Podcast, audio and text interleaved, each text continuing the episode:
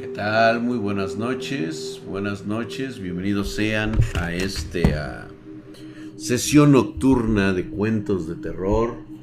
Bienvenidos sean, es viernes, ¿cómo estás mi querido Edgar? Dice, inicia un Cerus, dice, hola Drac, te quiero contar otra cosa que me pasó.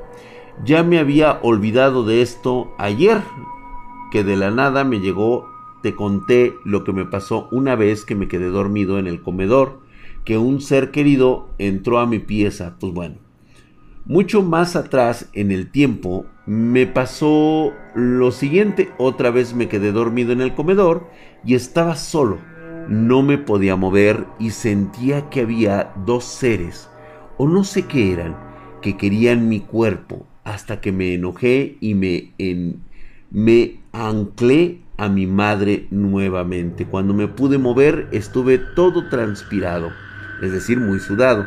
Por ese motivo no me agrada dormir en el comedor y siempre sentí que mi pieza eh, del cuarto, como con la luz eh, prendida, es como una gran protección para mí. Otra cosa rara, Drac. Tengo un cuarzo. Cuando lo conseguí era transparente. Hoy en día está la mitad blanco y cada tanto me desaparece del cajón donde lo guardo y sin buscarlo. Muchas veces vuelve a aparecer en otro cajón o en la mesa de la computadora. En la foto aparece mucho más blanco y parece sucio, pero te aseguro que la mitad está blanco y está limpio. El cuarzo de la otra mitad es transparente. Parece ser que lo recordó y sí nos mandó una, una imagen, una imagen bastante clara acerca de su cuarzo que podemos observar. Órale, güey, me vibró el teléfono. No me lo he sacado de donde lo traigo. Normalmente eh, cuando se trata de cristales puede existir como eh, está muy divulgado la, historia, la leyenda de que pueden absorber pues eh, propiedades sobre todo energéticas. La situación con un cuarzo sin pulir de esta manera es de que únicamente no absorbe nada ni tampoco acumula nada. Solamente es como una especie como de guardador de la humedad o guardador de la energía que queda, que queda disuelta. O sea, solamente es como un recordatorio de lo que pasa en el momento que es tocado por algún tipo de energía. Para que pueda quedar una energía ya eh, totalmente sobrecargada, es forzosamente con emblemas, con simbologías, con eh, runas grabadas de forma correcta y precisa en los rituales. Solamente así se puede quedar como un objeto maldito.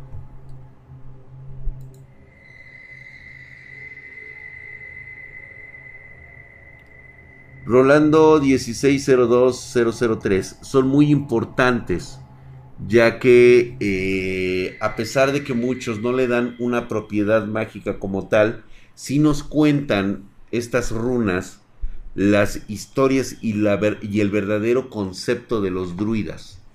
¿sí? Nos hablan y nos dicen muchas cosas. No es que se pueda eh, poner un encantamiento mágico a través de una runa. No, es totalmente diferente. Nuevamente vamos a aterrizar en este, en este concepto. Cuando se abre un portal, suele tener una forma única. Es decir, las rasgaduras de nuestra realidad quedan expuestas a otra realidad. Pero estas rasgaduras no son normalmente visibles. Es decir, a veces pueden abrirse una línea y luego puede ir una curva, por así mencionarlo. Y esta curva, esta línea, es lo que han observado los, eh, vamos a llamarlo de esta manera, los, los seres arcanos que pues tienden a, a registrar cómo son este tipo de aberturas. ¿Sale? Ahí estamos. Ok, hola, hola, hola, hola, hola. Saludos, saludos. Es como Malha Space Time, Invisible but Real. Ok. Vamos con otra que es de Cabuto Jesús Salvado. Ah, no, Salvador. Cabuto Jesús Salvador. Calderón, buenas tardes, noches o días, señor Drag. Un favor, no mencione mi nombre. Y qué mal pedo. Eso deberían de ponerlo, no sé, desde una cuenta anónima. Si no es mucha molestia. Híjole, pues ya fue mucha molestia. Perdón, mi querido Cabuto, realmente fue una... ¿Cómo le hago? ¿Cómo le hacemos aquí? A ver, ¿nos regresamos?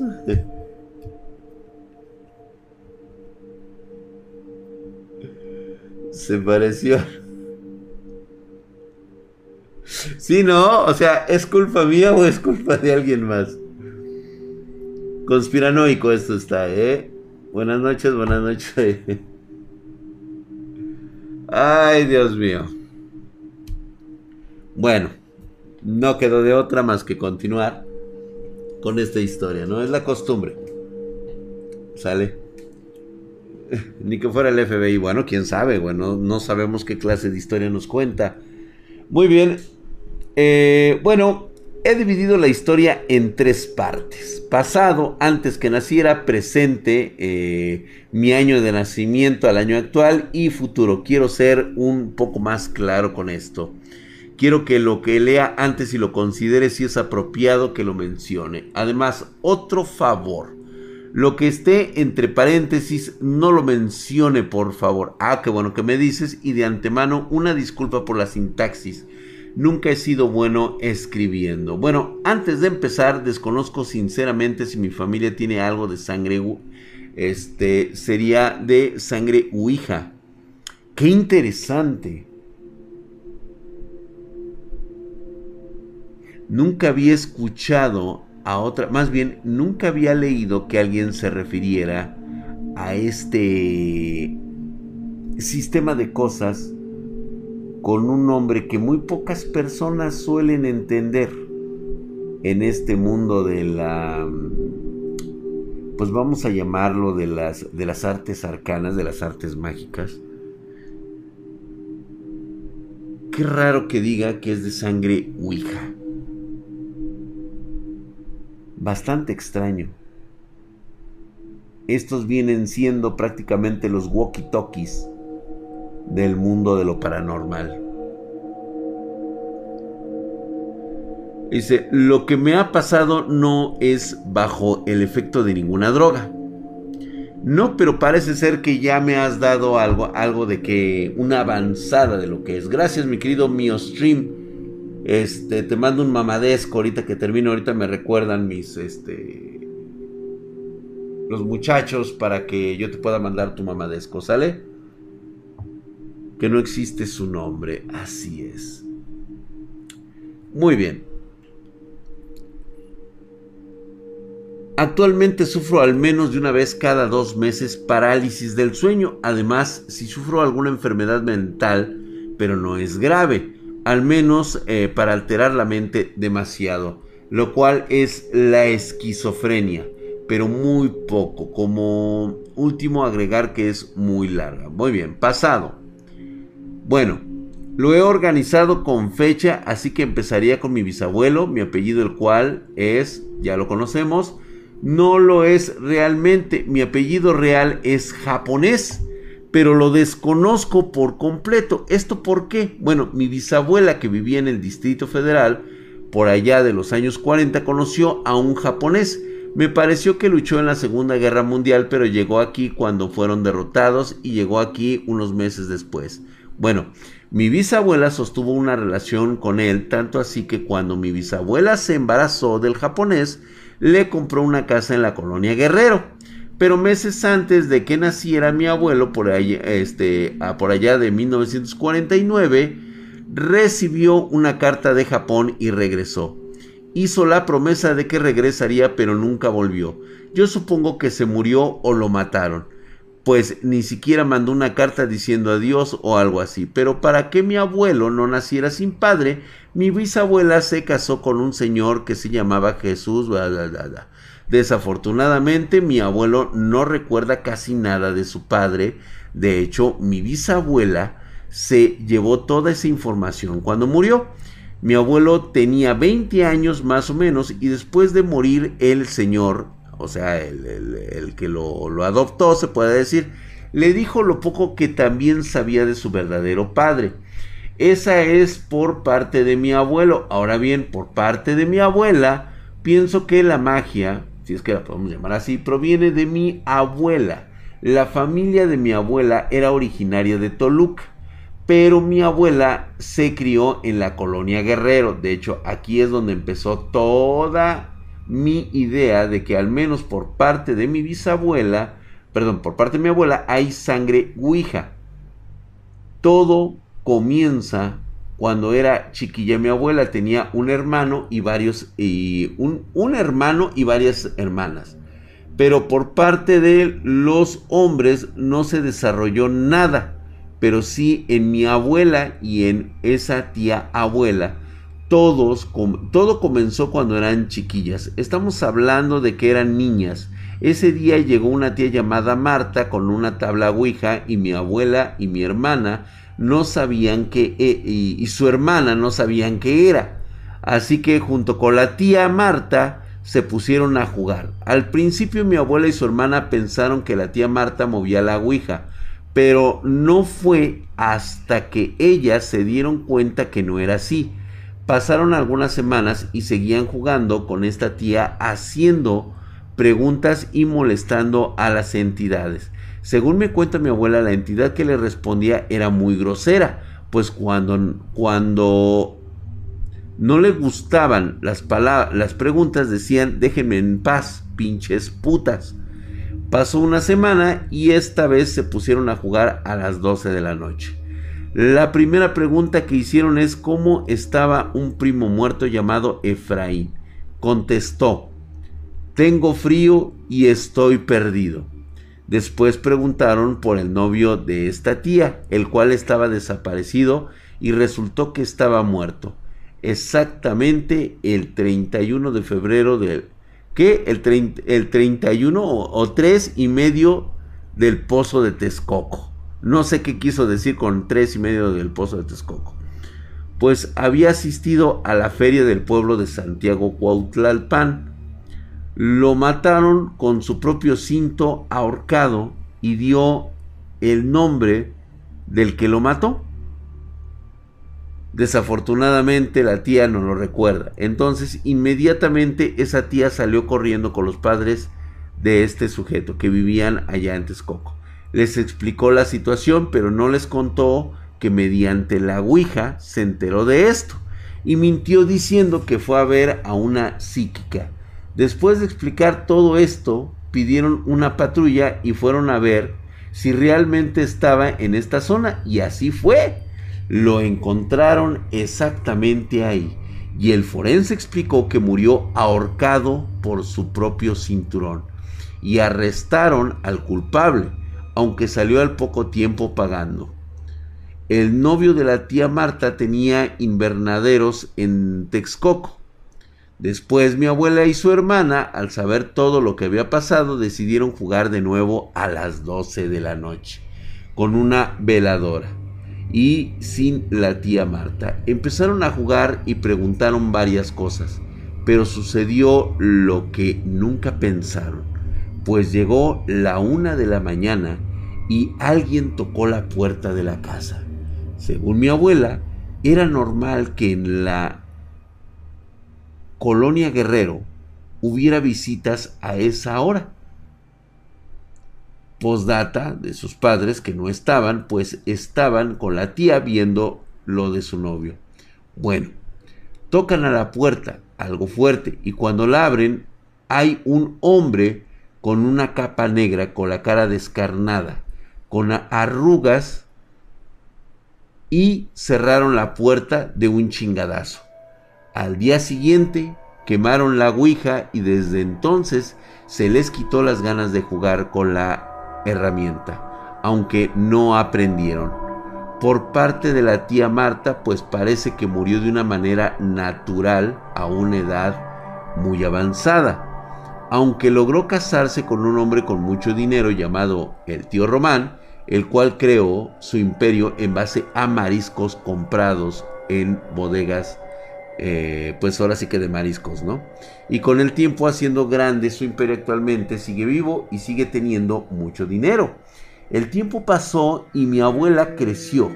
Quiero recalcar algo que más adelante sería importante. Exactamente, mi abuela y su hermana siempre estaban enfermas de gripa u otras infecciones que tengan que ver con los pulmones y las anginas. De hecho, fueron las únicas que estuvieron muy cerca de la muerte por estos padecimientos. Bueno, crecieron y siguieron con el mundo de la magia. Tanto así que empezaron a hacer yoga, meditar, hacer temazcales y aprender más sobre este mundo espiritual.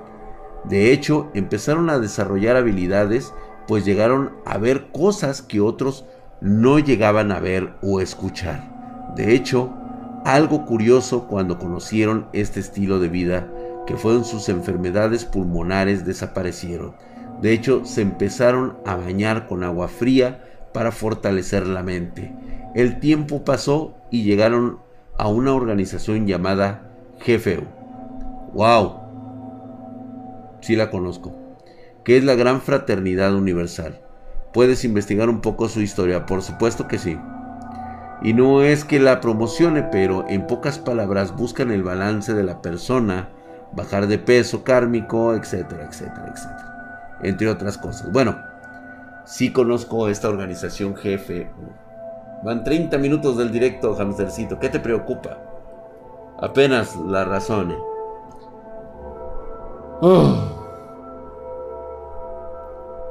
Bastante extenso, espero que vayamos bien ahí con el hilo. Ok.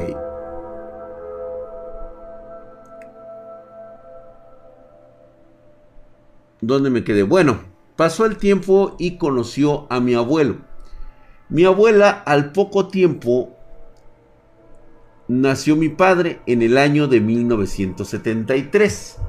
Mi abuelo es mayor que mi abuela por 5 años. Nació mi padre y mi tío, pero mi abuelo era un desabrigado.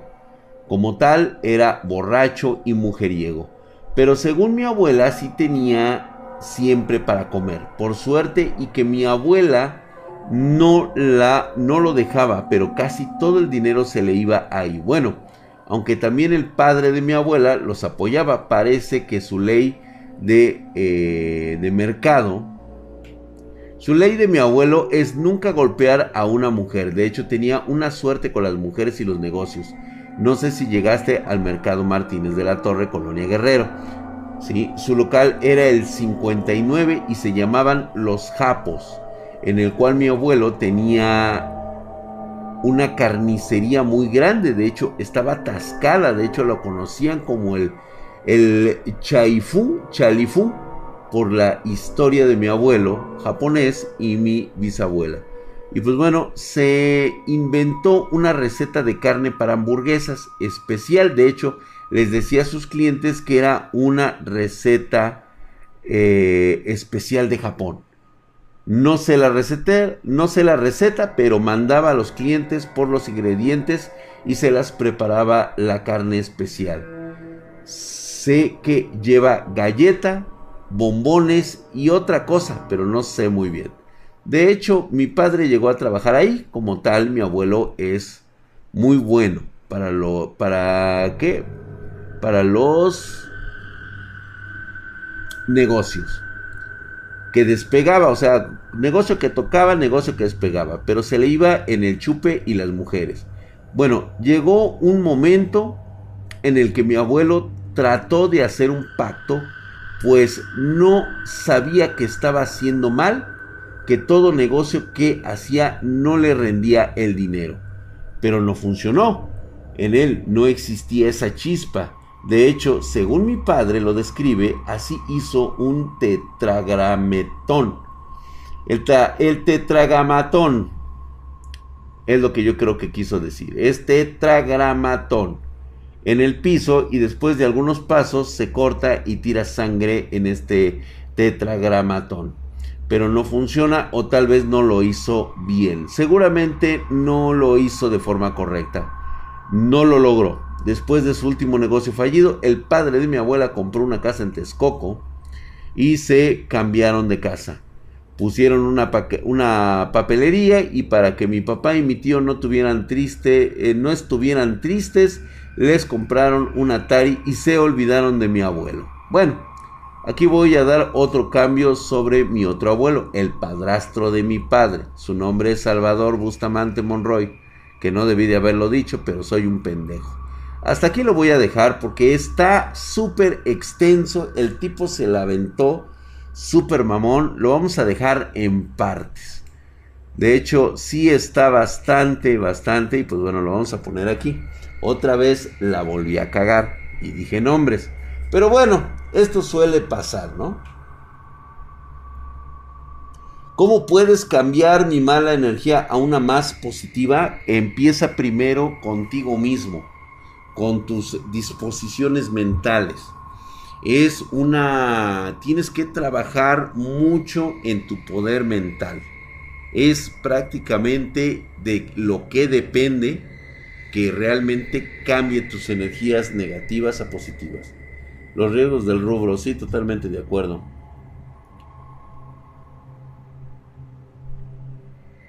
Y Cedra, ¿qué serán esas sombras que se, uno ve moverse en las noches en la casa?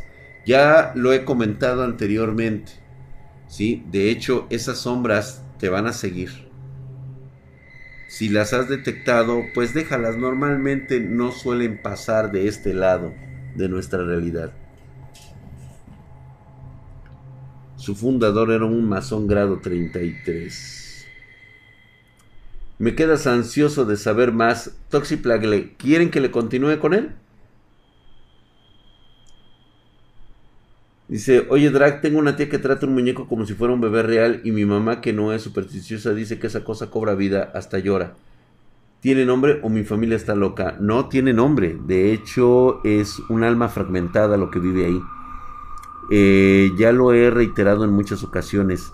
Hay personas que son capaces de, de, atraer estas almas fragmentadas. Se les suele decir que son incluso ah, almas simbióticas porque son capaces de vivir con otras con otros seres vivos sin alterar este, su propio ciclo. No saben cómo, no saben por qué están enojados o por qué están tristes o por qué están felices. Simplemente encuentran a alguien que los ha llamado y les muestra, pues de alguna manera vamos a llamarlo la luz. Los llamados Tom Toms, así es. Un hombre bastante curioso, los Tom Toms por el sonido que hacen.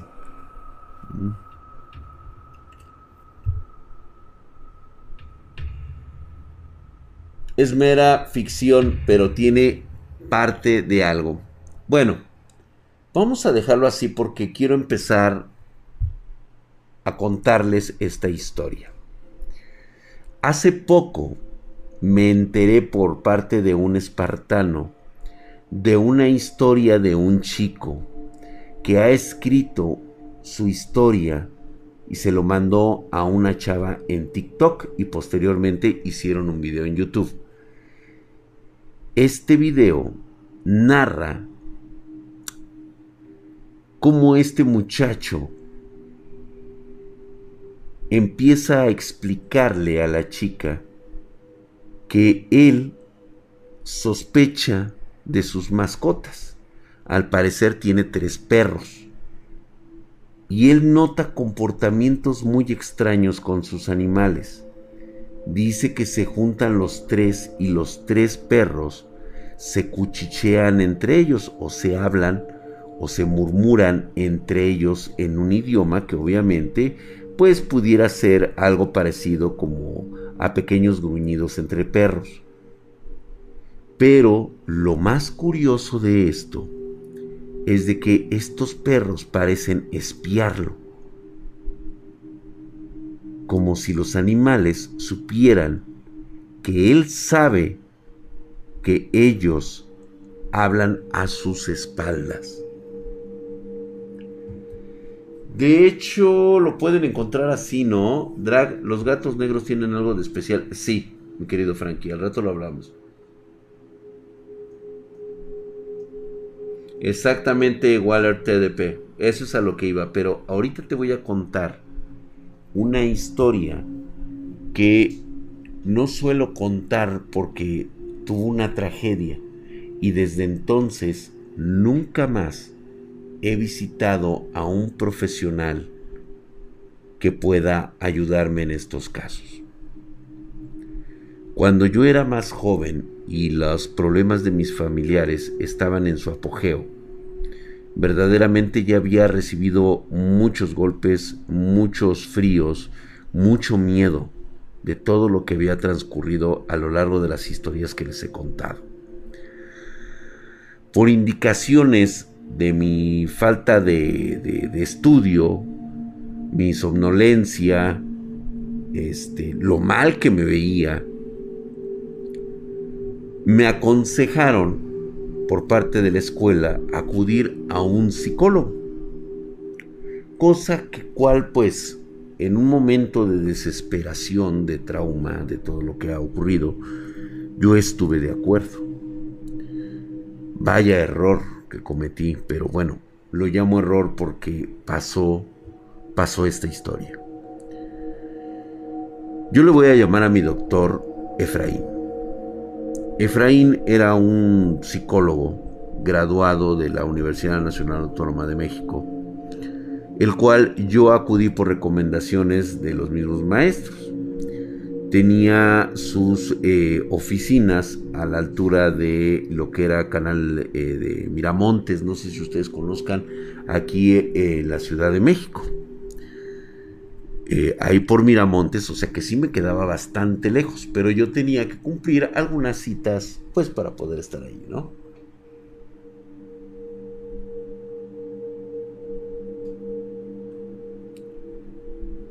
Bueno,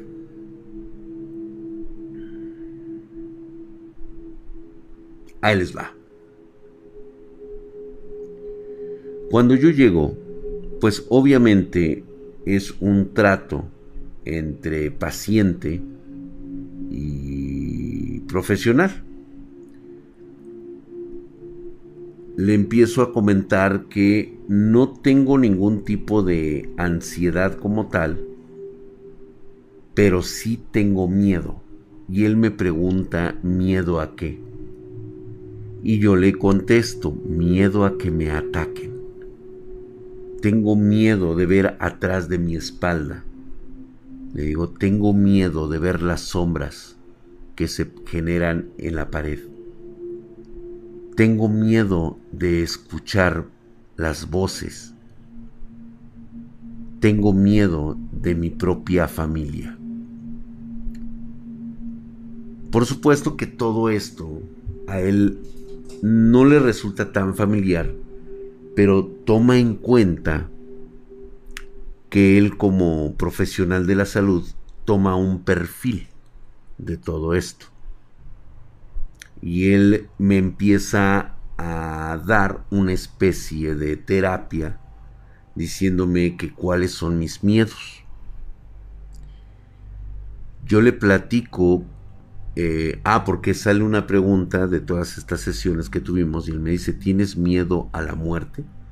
Le digo, no, tengo miedo a estar consciente y vivir esclavizado en otra realidad. Y me pregunta, obviamente, me dice, ¿cómo es esto? Ya sabes cómo son ellos. Y yo, de alguna manera, le comento lo que ocurre. Y tengo miedo de estas tías, estas mujeres y personas de mi familia que están pues poseídas, están enfermas mentalmente. Y le platiqué de las llagas que parecen orejas y bocas que tenía uno de los tíos en la parte de la espalda. Y que cuando se quitó la, la, camisa y que él tenía un cuartucho en la parte de abajo, donde está el dichoso esquinero. Ese esquinero que siempre, siempre pensé que era una puerta a otra dimensión. Todo eso se lo conté. Llega un momento en lo cual, pues él muy intrigado me dice que si estoy tomando medicamentos, si estoy tomando algún psicotrópico, y le digo, no. Le digo, es que, Drac, todo lo que me cuentas parece que viene de la profundidad de tu mente, como si me estuvieras contando sueños que tienes.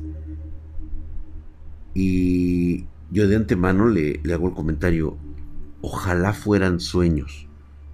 La realidad es que ni siquiera, ni siquiera llegan a convertirse para mí en algo tan simple como, como pesadillas. Le digo, yo creo que es el momento de que lo deje Doc porque no puedo eh, estarle contando tantas cosas y realmente no espero que usted me crea. Creo que estos, estas terapias de la salud mental pues están hechas para un estándar de personas que tienen problemas realmente pues propias de la mente y no es una situación que pueda manejar con personas que tienen una situación real como tal. Entonces, me dijo, ¿sabes qué? Vamos a hacer esto. No te voy a, no te voy a dejar porque me hablaron los de la, de la escuela y me dijeron que, pues bueno, te, te dieron un trato especial. Le digo, ¿qué te parece si puedo estar en una ocasión en uno de tus entornos familiares? Le digo, no se lo recomiendo, Doc, porque realmente es muy difícil que personas externas anden por ahí con, con nosotros. Y me dice, no te preocupes, digo, tómalo como si fuera como parte de un amigo. Y este, y vamos a ver qué, qué, qué es lo que está pasando. Me gustaría conocer tu ambiente familiar y ver por qué es que tienes todos estos temores, miedos que, o sea, sacó la, la carpeta y prácticamente me enlistó todo. Prácticamente me lo enlistó.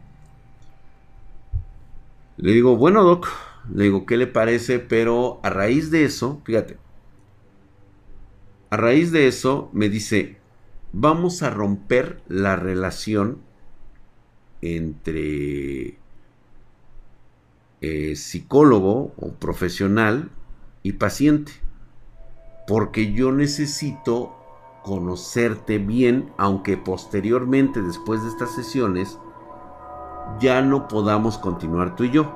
De hecho, me parece muy buena idea que tú ya trates esto con otra persona.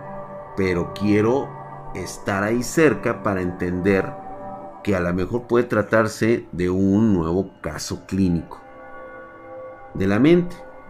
Bueno, estaba yo de acuerdo por alguna estupidez de mi mente, por alguna tontería, creí que eso sería bueno.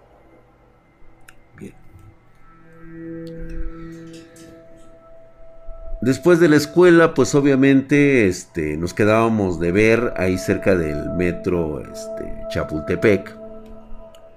Y pues solíamos ir a varios lugares donde, donde yo solía estar y pues siempre nos tomábamos un helado y todo eso. Y yo le platicaba todas las circunstancias de lo que me había pasado en el día, en la casa y en la noche. Y, me, y siempre me cuestionaba o siempre me decía que cómo era posible, que cómo era posible que yo mantuviera, si eso realmente sucedía y yo creía que realmente sucedería, ¿por qué me mantenía yo tan, tan calmado cuando estaba afuera? Y precisamente por eso se lo comentaba yo. Le decía, lo que pasa es de que aprendí desde muy joven que lo que ocurría en esa casa se quedaba en esa casa. Lo que pasaba con mis familiares pasaría con ellos y no perturbaría mi vida afuera de ellos. Ese siempre ha sido una regla y una norma en mi vida. Pero se veía claramente los trastornos que estaba dejando o las secuelas que estaba yo teniendo por esa situación. Bien, ahora,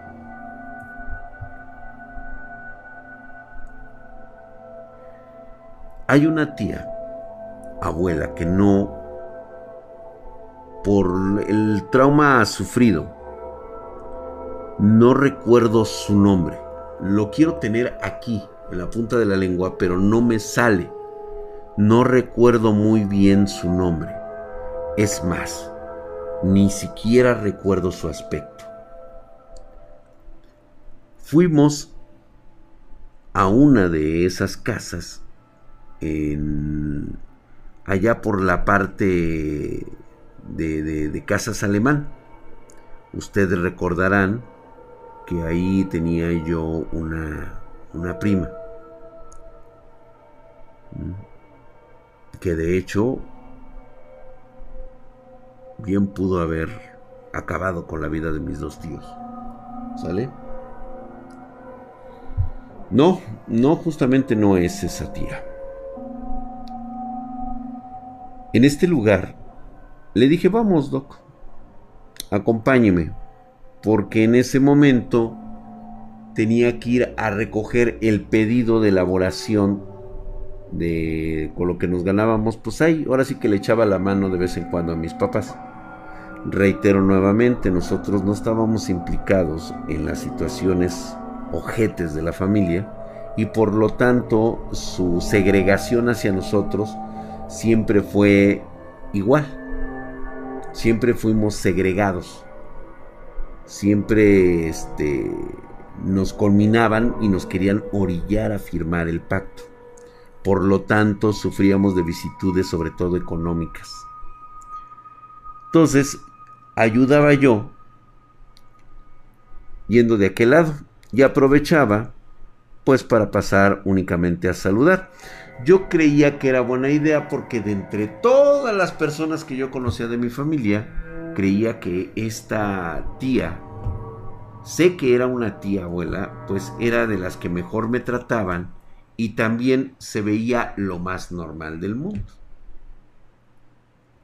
Entonces llegamos, pasé a recoger esto con esta señora y posteriormente, ya que traía mi bolsa negra, le dije, déjeme pasar a saludar. Le digo, vamos a pasar a saludar. Eran como las 4 de la tarde, lo recuerdo muy bien. Tocamos a la puerta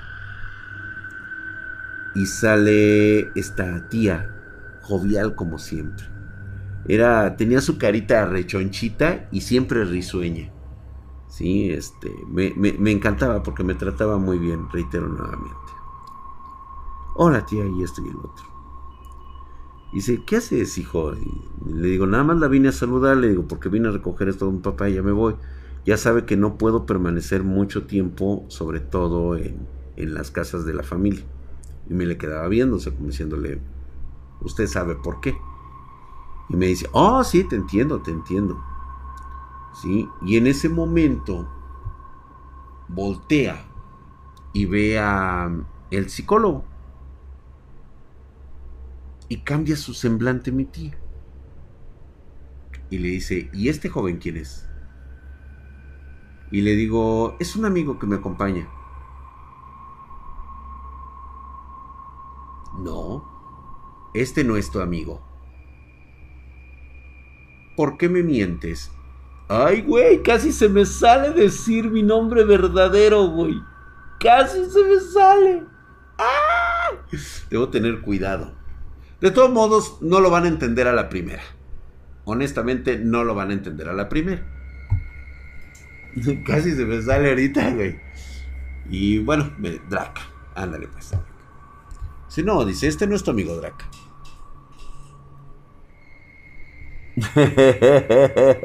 no. No, nadie conoce, muy pocos conocen mi nombre verdadero. Y de hecho es difícil de pronunciar. ¿Sí? y si te caga mi nombre, imagínate mi apellido, güey. Te vuelves loco. Este, bueno, continuemos. Y en ese momento, y me dice, ah, dice, ya conozco a los de tu especie, le dice. Yo no había visto nunca a la tía que se pusiera a la defensiva. Y el otro güey, o sea, mi, mi psicólogo, pues se puso así como, pues en buen plano, decir, no, si ahora cómo cree que la chingada dice. No, no te preocupes, no pasa nada. Pero sé a qué vienes. Sé lo que buscas. Y sé lo que vas a encontrar. Verga, güey, a mí me dio tía, por favor, por favor, por favor, por favor, se lo pido, no pasa nada. Dice, no, hijo, no pasa absolutamente nada. Y se empieza a reír y le dice, bueno, déjame, te presento a mis nuevos perros. Eran tres Cocker Spaniel. Quiero decirles que nunca supe bien por qué teníamos Cocker Spaniel.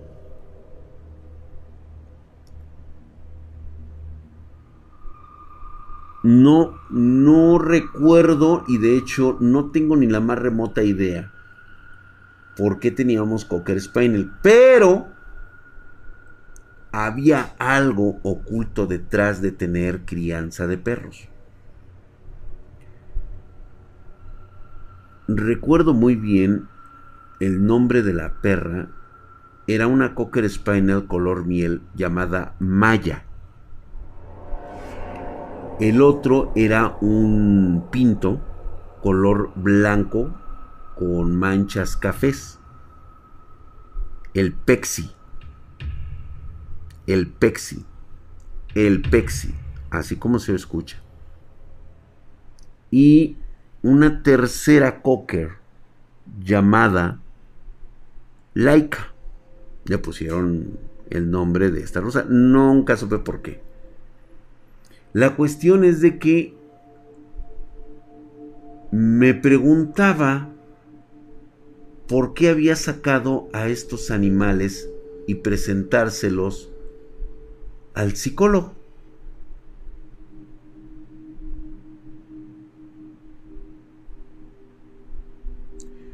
Por alguna extraña razón, yo sabía que algo estaba mal.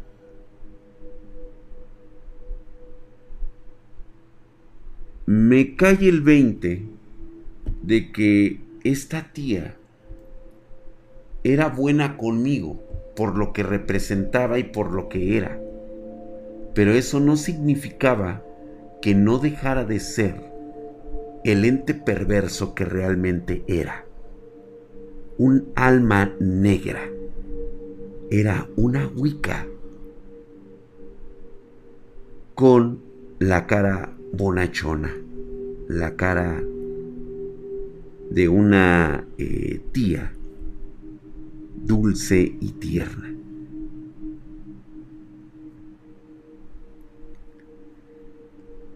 Sin ningún miramiento le muestra a los tres animales. Y le dicen, y ella le habla a los perros y les dice, miren, conozcan al amigo de mi muchacho. Los tres animales levantan la vista y se le quedan viendo al psicólogo. Volteo y veo a los animales. Y recuerdo muy bien las historias que contaba mi mamá.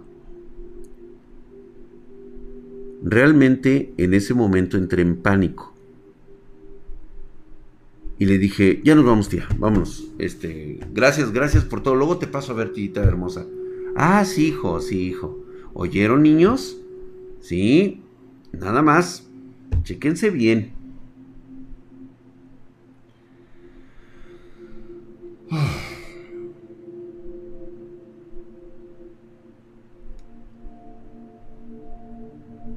Tiempo después, me encuentro otra vez con el psicólogo, quedamos de vernos, y me dice que ya no es buena idea que nos veamos. Su pretexto para él era que pues habíamos estado fraternizando demasiado. Y este, y de hecho me invitó un café y todo el rollo, o sea, hasta eso se portó buen pedo porque pues obviamente sabía que yo no tenía dinero y me invitaban, me invitaba a un café y me decía y me dijo en aquella ocasión, "Oye, este Drac, este, fíjate que pues tomé la decisión de que pues yo creo que necesita verte otro otra otro psicólogo y todo eso. Entonces, como nosotros ya hemos fraternizado en esto, pues ya no puedo ser tu psicólogo. Y luego ya habíamos quedado en eso, no habría ningún problema. Y toda la charla se llevó a cabo de, de, ver cuáles iban a ser los términos y toda esta la chingada. Y al final, él me dice, oye, todo lo que me has contado es cierto. Y le digo, mira, me gustaría mentirte y decirte que no. Y le digo, ¿ha pasado algo? Y me dice, no, pero tengo la... No, no me hagas caso, no me hagas caso. ¿Sí? De todos modos, me voy a mantener en contacto contigo. Tengo el número de tu, de tu casa este, y pues nada más hablamos después. ¿Sí? Luego no hay bronca. Ya pasó. Como a la semana le hablo por teléfono y le digo, ¿cómo está, Doc? Y él me comenta nervioso. Le digo, me dice, pues este, pues bien no estoy, dice. He estado un poco inquieto porque últimamente en mi casa he sentido que como si alguien me espiara, como que si alguien me estuviera viendo. Y me parece ser que el otro día, asomándome a la ventana a las 2 de la mañana, vi que había perros en mi patio. ¿Cómo? ¿Perros en su patio? Sí, dice. Nada más que estaba muy oscuro pero por alguna extraña sensación, este, pues escuché que había pasos, que algo se estaba moviendo allá afuera, y pues salí a ver. Y le digo, ¿se encuentra bien? Y me dice, sí. Inmediatamente se me prendieron las alarmas. Y terminando esa llamada, ni siquiera le hablé. Caí directamente. Tomé una combi que salía por ahí, que iba para la San Felipe. Y llegué a la casa de la, de la, tía y le dije, tía, dígame por favor que no está usted este, metida en nuestro rollo. Por favor, tía. O sea, por respeto, no sé, yo, yo la quiero y a pesar de todo lo que usted representa, no, digo, yo siento que usted también tiene cierto aprecio por mí. Y me dice, es precisamente por eso, hijo. Pero yo no estoy haciendo nada. Simplemente se lo presenté a mis perros. Fue todo lo que hice. Lo demás corre por su cuenta. Es imposible tratar de describirte, hacer entender a algo que por naturaleza es malvado que cambie de actitud.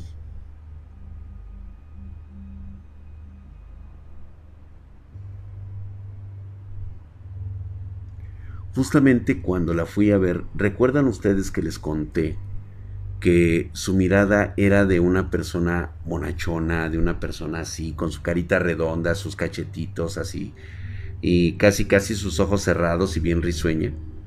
Cuando la vi, tenía los ojos abiertos y podía ver un odio impresionante, o sea, daba miedo verla a los ojos. Eran ojos completamente negros, característicos en la familia de mi madre. O sea, lo que estaba ahí enfrente de mí era una auténtica señora Wicca. No les cuento por qué vivía en la San Felipe y por qué tenía una casa de lujo en ese lugar porque su casa era preciosísima. ¿Por qué vivía en una colonia tan culera? Bueno, era porque tenía acceso al antiguo panteón de la San Felipe.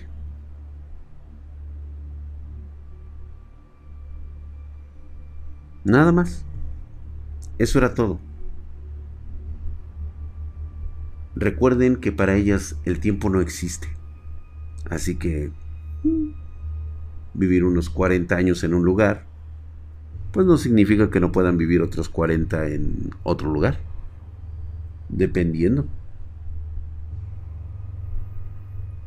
Dije, no, esto está mal, pero ¿cómo le, cómo, cómo, cómo lo ayudas? O sea, realmente lo que estaba sucediendo era que efectivamente el psicólogo sí tenía algo negativo en él.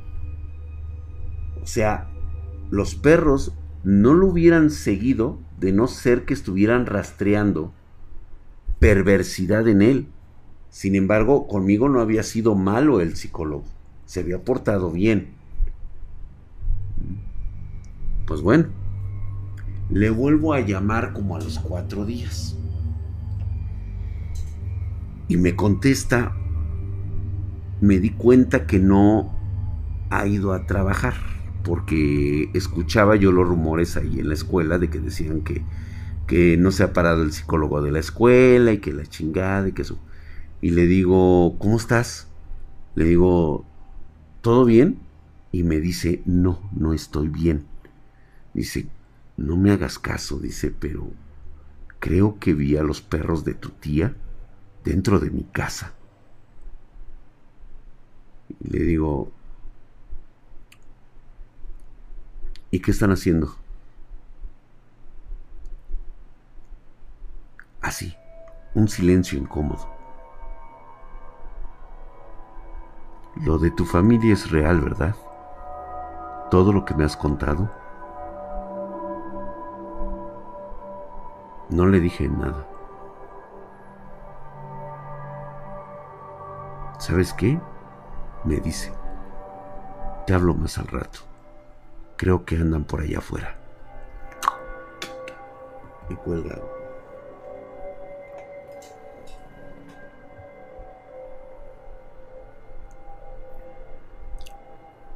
Eran como las 3 de la mañana y suena el pinche teléfono.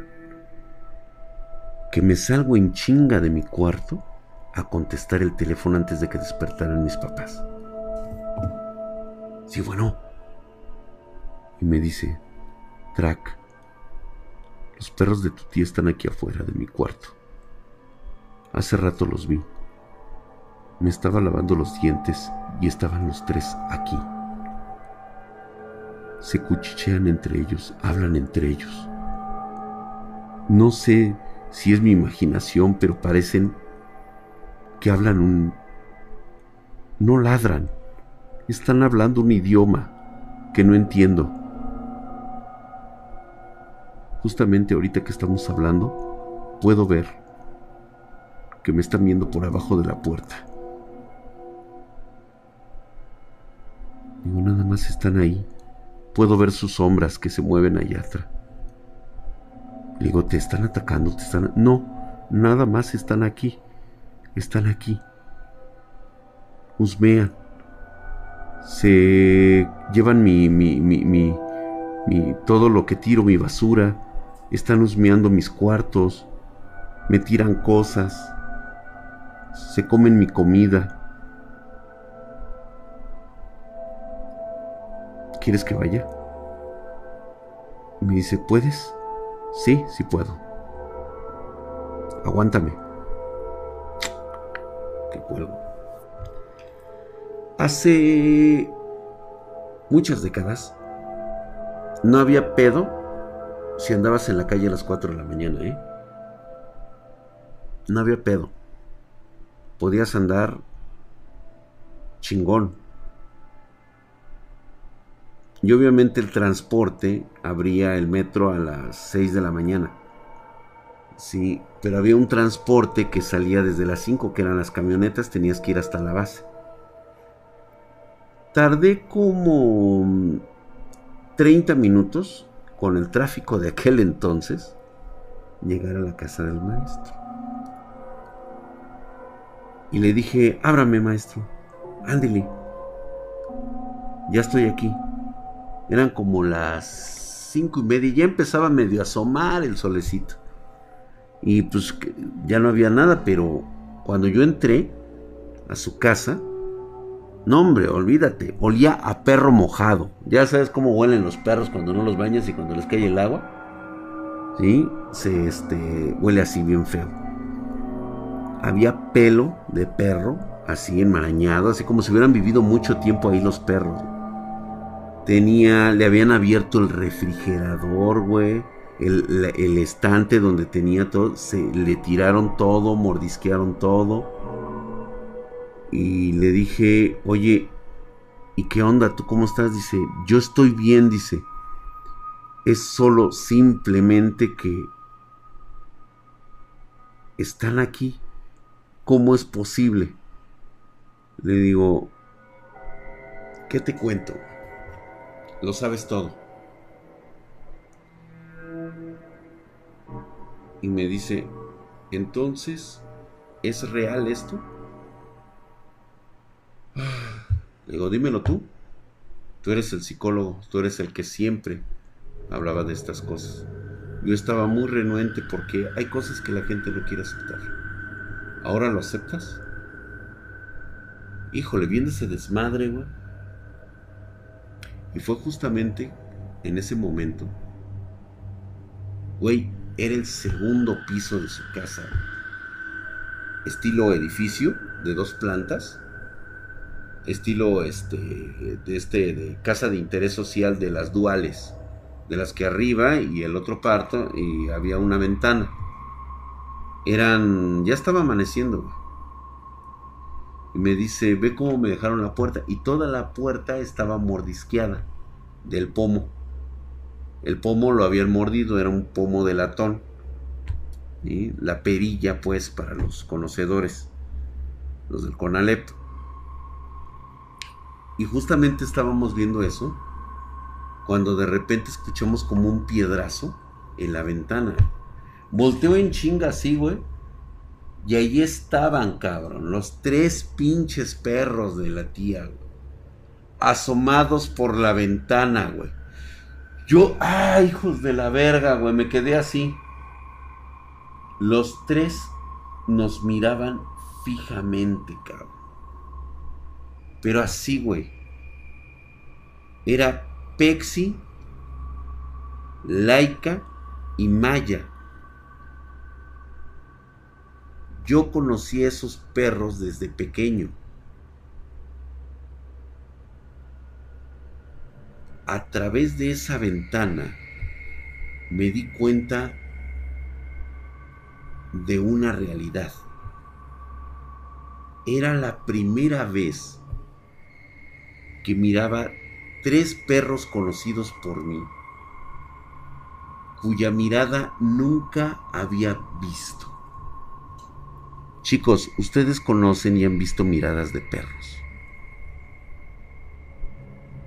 Imagina a un perro con los ojos de humano, de un ser humano, mirándonos, vigilándonos, como si pudieran leer nuestras esencias y nuestras almas. A mí me entró un escalofrío cabrón.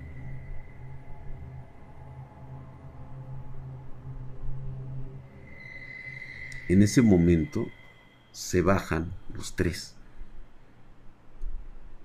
Por dónde se subieron, no lo sé. Por dónde se asomaron, vamos, no existía ni siquiera barandal. Es, era una pared del suelo hacia la planta de arriba de por lo menos 4 o 5 metros de altura, por lo cual se estaban asomando. Así estaba. ¿Cómo se subieron? ¿Cómo estaban flotando? ¿Qué chingados?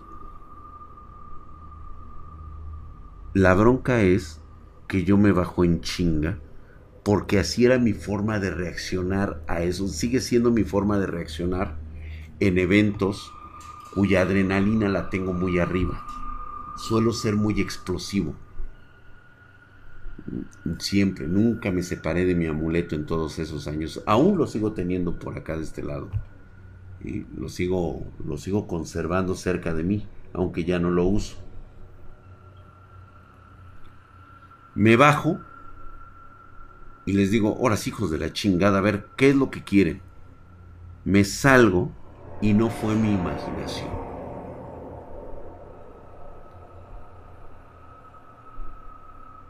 estaban los tres perros sentados en el jardín, con luz del sol que me estaba dando, y yo mirándolos. Creí que con mi conocimiento acerca de los perros y de lo que representaban en mi familia, podía manejar algo así. Les dije, a ver, siéntense los tres. Se sentaron.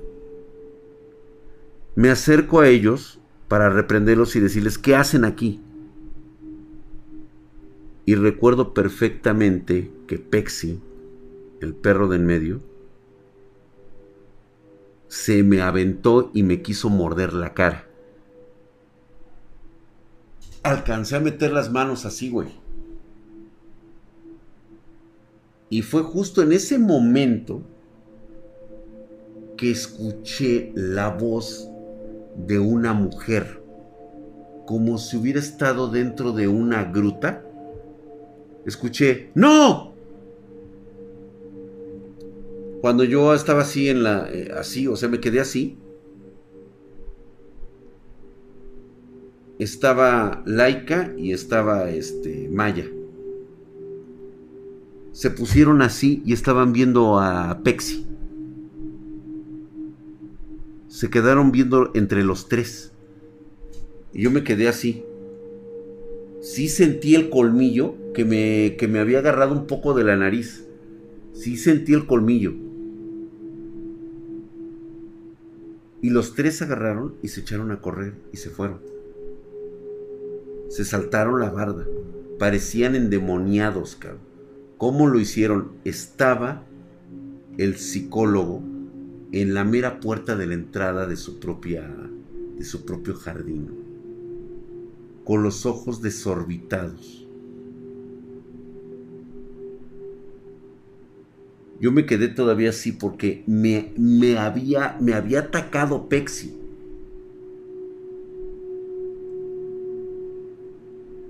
Y ya nada más me revisé y chequé que no estuviera sangrando. No, no sangré, pero sí sentí, sí sentí el, colmillazo.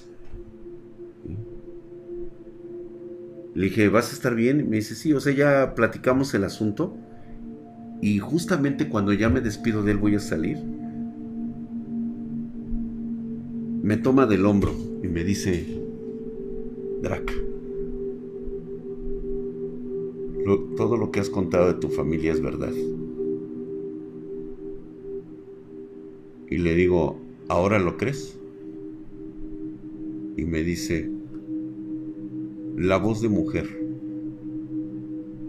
salió de uno de esos perros. Pude escucharla. La vi. Cuando le habló y le gritó al otro perro. y me dice, gracias, gracias. Vete muchacho, vete.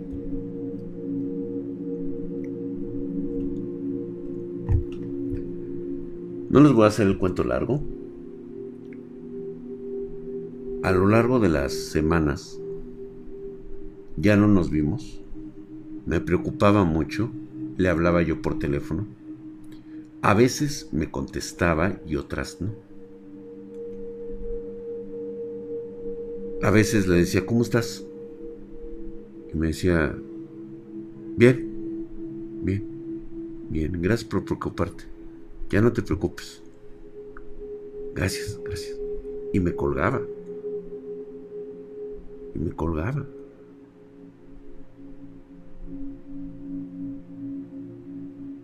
Llegó un momento en que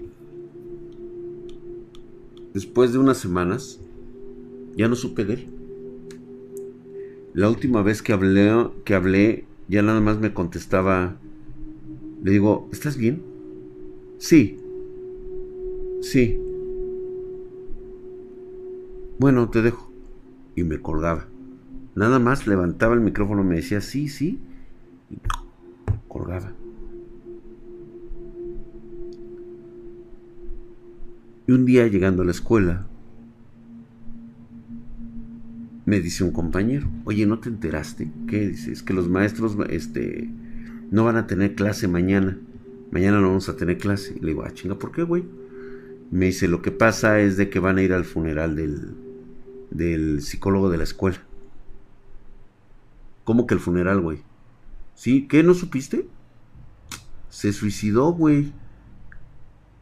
Verga, cabrón. No, pues alguien chinga, güey, que voy con la tía, cabrón. Le digo, tía, ¿qué hiciste? Y me dice, cuando entro, estaba la tía. Pues, tengo que comentar esta parte. Entrabas a su casa y lo primero que te deslumbraba, cabrón, era el puto piso de mármol importado, cabrón.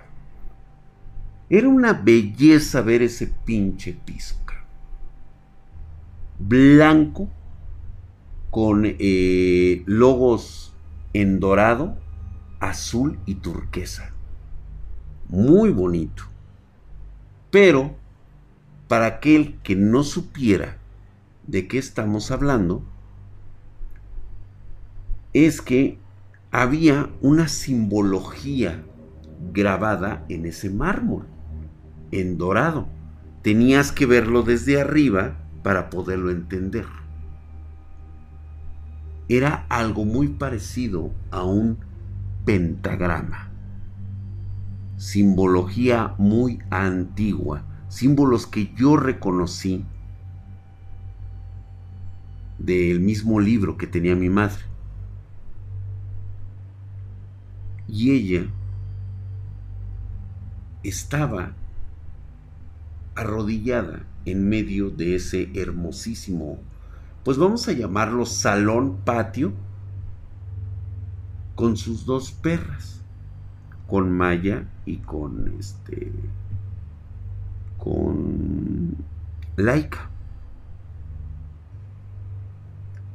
le digo, tía, ¿qué pasó? ¿Qué fue lo que hiciste? Y me dice, no hice nada, hijo. Yo no. Ya me contaron Laika y Maya qué pasó. Digo, ¿cómo que te contaron, tío? ¿Por qué hacen estas cosas? O sea, neta, ¿por qué hacen estas cosas? Dice, esto no es por ti.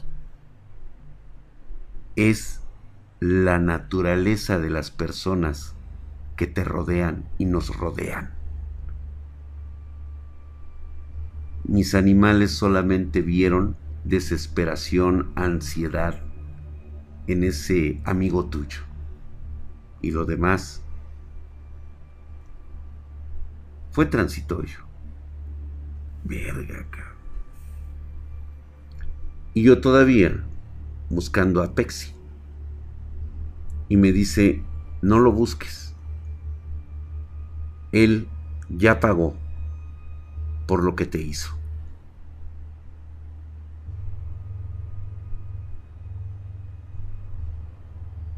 ¿Dónde está? Él ya pagó por lo que te hizo. Fue un perro que yo conocí desde que era niño.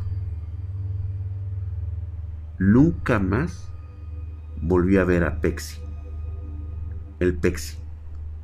Nunca más. En cuanto a mi psicólogo, pues bueno, parece ser que pagó. Pagó muy caro. No creer. En cuanto al motivo o la razón de por qué de los perros, mi madre me había contado la historia de cómo hay entidades como estas Wiccas que transforman a las personas en animales. Productos de tal vez una venganza o un fragmento de alma perdida. Yo quiero pensar, y nunca lo pude corroborar, que entre toda la historia que involucraba a Pexi, y a las dos perras de mi tía, siempre creí en una teoría que yo mismo me inventé, porque no era fácil saber, de hecho nunca lo supe, es que Pexi en algún momento fue el amante de mi tía. Y las dos perras habrían sido estas aprendices que quieren ser iguales a una Wicca y lo único que hacen es terminar engañadas o con un poder muy vago, únicamente inentendible para ellas. Y la, la mayor recompensa que pueden tener es convertirse en sirvientes de estas cosas abominables.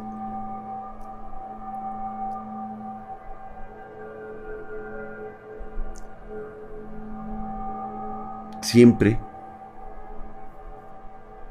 siempre tengan fuerza de voluntad para que no les pase lo que le pasó a este psicólogo. La duda, no tener claramente la mente fría, puede llevarte a una maldición. Reitero nuevamente, no es un concepto que yo diga, ah, sí, lo quiero. No, sí, lo necesito. No. Las cosas no se pactan por la voz que tú digas. Se pactan por los sentimientos, se pactan por la energía que irradias e incluso inconscientemente puedes pactar algo. Así de cabrón está el pedo. Por eso siempre les digo,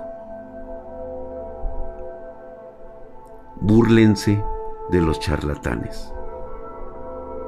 La verdad es que no podrían manejar la verdad. Un psicólogo, un hombre estudiado, un hombre que creía comprender los misterios de la mente, supo que no podía manejar la verdad de lo que vivió y vio ese día.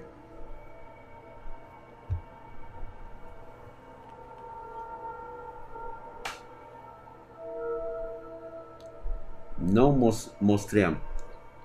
No es un concepto de venganza, no fue un concepto de atacarlo. De hecho, nunca lo atacaron.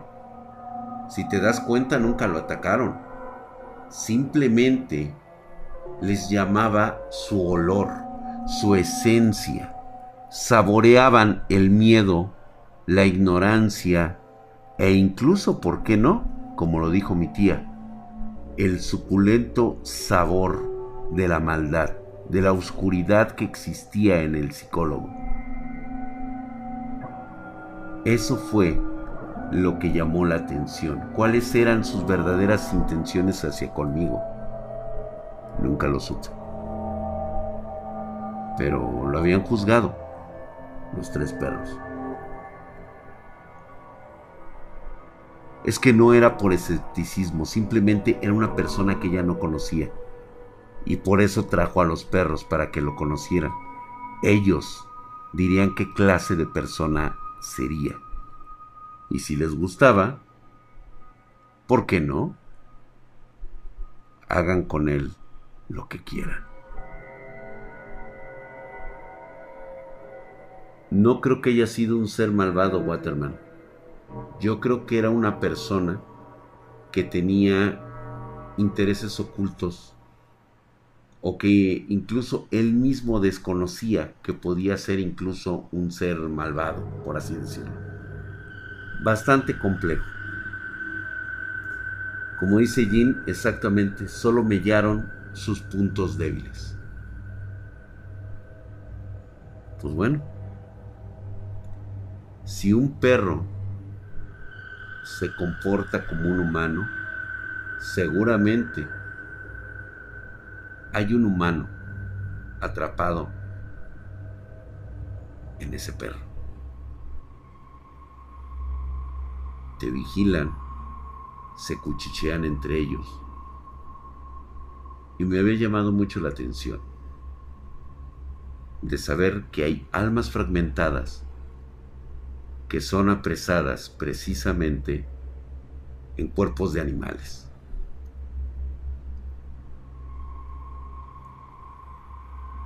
Hubiera estado perdido, mi querido Pedro Spartan, hubiera estado perdido. Seguramente habría pasado muchas cosas conmigo. Afortunadamente no pasó. Saki de Skeleton, lo he platicado muchas veces, no puedes protegerte. Esa es la realidad. No existe protección. Simplemente esperando que tengas buena suerte de jamás entre un mar de millones de personas no tengas la mala fortuna de sacarte la lotería, de conocer a una verdadera Wicca. No termina bien, por el lado que lo veas. No termina nada bien. Buenas noches.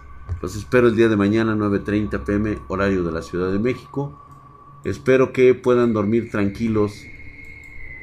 Reitero, no importa si las crees o no. Solamente toma medidas, toma precauciones. Y quédate con una regla muy simple que tal vez nunca llegues a utilizar. Esperando que no. Cuando te pase un suceso sobrenatural, o que no entiendas o no comprendas, mantén la mente fría, calculadora. No pierdas detalle de lo que estás viendo y observando. Toma la decisión correcta, pero no dejes de mirar.